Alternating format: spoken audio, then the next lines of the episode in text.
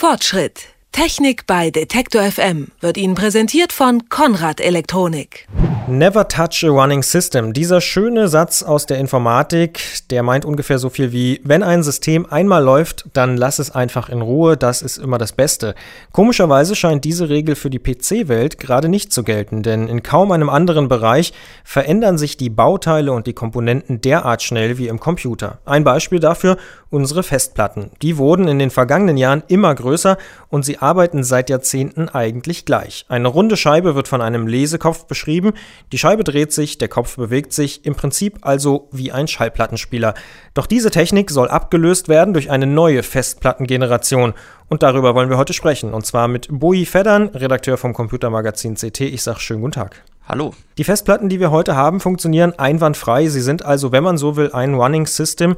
Warum lässt man das nicht einfach so, wie es ist? Festplatten haben zwar einen entscheidenden Vorteil, die sind relativ groß und speichern sehr, sehr viele Daten für sehr wenig Geld, gehen dabei aber auch sehr träge zu Werke.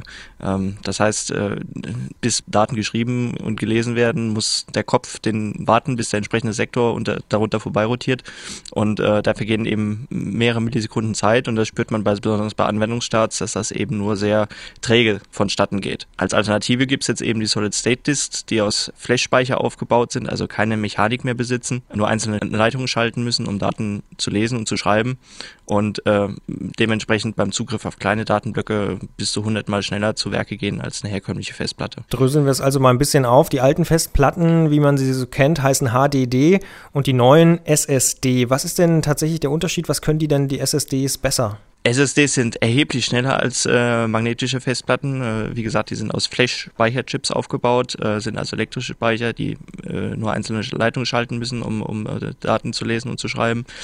Das heißt, die Latenzzeiten bei so einer SSD sind deutlich kürzer als bei einer Festplatte. Also der Zugriff auf kleine Datenblöcke, da wo eine Festplatte dann äh, den Kopf äh, mühevoll über die Scheibe bewegen muss, ähm, um die ganzen kleinen Datenblöcke einzusammeln sozusagen, ähm, da muss eben die SSD nur einzelne Leitungen schalten und geht deswegen äh, sehr, sehr viel schneller zu Werke und das spürt man eben in äh, deutlich schnelleren Anwendungsstarts. Das heißt, am ehesten vergleichbar sind SSD-Festplatten vielleicht mit USB-Sticks, die wir einfach überall als Speicher anstecken und herumtragen können? Genau, in USB-Sticks steckt äh, letztlich der gleiche äh, Speichertyp, also auch Flash-Speicherchips und äh, Solid-State-Disks sind gleich aus vielen dieser Flash-Speicherchips aufgebaut und ein Controller steuert die parallel an, deswegen äh, erreicht man bei so einer SSD wesentlich höhere Datentransferraten als beim Stick, wo vielleicht nur ein oder zwei dieser Flash-Speicherchips drin stecken. Jetzt haben Sie schon angesprochen, höhere Datenraten, das Ganze ist insgesamt schneller. Hat denn das Ganze auch vielleicht Nachteile? Wo liegen solche Nachteile oder Gefahren? Naja, es gibt vor allen Dingen zwei Nachteile. Einer der äh, größten Nachteile ist sicherlich der Preis. Das heißt also, eine SSD ist aufs Gigabyte gesehen 46 mal so teuer als eine Festplatte. Gleichzeitig bieten die SSDs im Moment auch noch nicht besonders viel Speicherplatz. Das heißt also, so bei 120 Gigabyte hört so der erschwingliche Preis auf. Äh, es gibt zwar auch schon Modelle mit 300 Gigabyte, die dann aber wirklich gleich in die Größenordnung von mehreren hundert Euro gehen. Zum Vergleich eine Festplatte mit ein oder zwei Terabyte Speicher, die bekommt man heute für unter 100 Euro. Also das ist sicherlich ein Argument, was im Moment noch gegen eine SSD spricht. Gleichzeitig ist es auch noch eine recht junge Technik. Das heißt, es äh, gibt hin und wieder auch Probleme mit Firmware. Nachdem es noch nicht besonders ausgereift ist, ist das halt noch äh, das eine Sache, wo man sich auch wie bei einer Festplatte regelmäßig um Backup kümmern sollte. Und was ich gelesen habe, vor kurzem hat eine groß angelegte Studie ein für viele Experten sehr überraschendes Ergebnis gebracht, nämlich, dass es deutlich schwieriger ist, gespeicherte Daten von diesen SSD-Speichersystemen zu löschen, also restlos zu löschen, ist offenbar viel, viel schwieriger. Das ist richtig, weil die Controller eben äh, in der SSD spezielle Algorithmen nutzen, um die Daten eben über die einzelnen Flash-Speicherchips zu verteilen.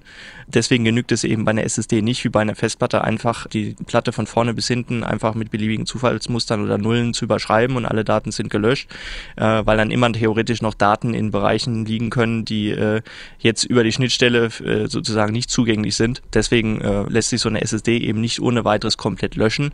Wer jetzt sicher gehen möchte, dass die Daten äh, sicher gelöscht sind auf einer SSD. Der kann aber inzwischen auch Modelle mit Datenverschlüsselung wählen. Das heißt, äh, wenn man dann die SSD irgendwann mal aussortiert, ähm, dann sind die Daten da verschlüsselt und sicher gespeichert vor fremdem Zugriff. Würden Sie denn Leuten raten, jetzt wirklich ins Geschäft zu gehen und tatsächlich sich eine SSD bereits zu kaufen? Das kann sich auf jeden Fall lohnen, weil der Geschwindigkeitsgewinn durch eine SSD äh, in der Tat enorm ist. Aber wie gesagt, Modelle mit ausreichender Speicherkapazität, also dass, dass man mit einer SSD eine Festplatte komplett ersetzen könnte im PC, die gibt es nicht. Erschwingliche Modelle äh, kosten so im Bereich äh, von äh, 180 Euro, bieten etwa 120 Gigabyte Speicherplatz. Ähm, also das ist schon eine Menge Holz, äh, aber der Geschwindigkeitsgewinn ist eben enorm.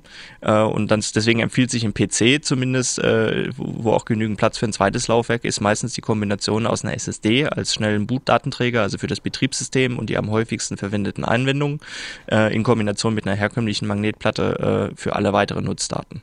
Was denken Sie, wann sich diese neue Technik durchgesetzt haben wird, wirklich großflächig? Sie ist ja dabei, sich gerade durchzusetzen. Äh, das Problem bei den SSDs nur ist, äh, dass der Flash-Speicher, aus denen die äh, Disks aufgebaut sind, eben sehr knapp ist. Das heißt, selbst wenn man jetzt heute jeden PC mit einem Flash-Speicher bestücken wollte, gibt es gar nicht so viel Flash-Speicher zur Verfügung.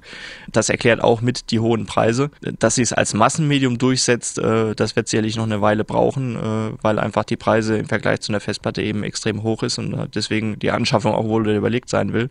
Außerdem werden die, sind die Festplatten von der Kapazität her nach vor äh, natürlich um Längen voraus. Das heißt also, man wird wahrscheinlich auch in den nächsten Jahren nicht um eine zusätzliche Festplatte für große Datenmassen herumkommen. Sagt Boi Feddern, Redakteur vom Computermagazin CT. In dieser Woche hat er uns erklärt, was die neuen SSD-Festplatten so viel besser machen als die Festplatten von heute. Herr Feddern, vielen Dank für das Gespräch. Dankeschön.